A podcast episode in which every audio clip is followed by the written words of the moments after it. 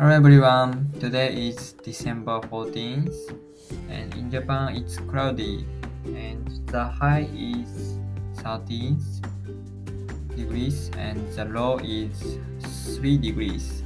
It's so cold. And next, yesterday is my diary and yesterday is December 13th and I got up at 9, 9 a.m.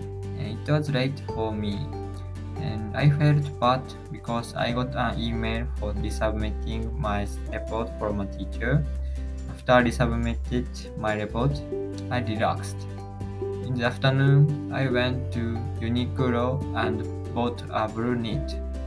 At night, I relaxed and read a book.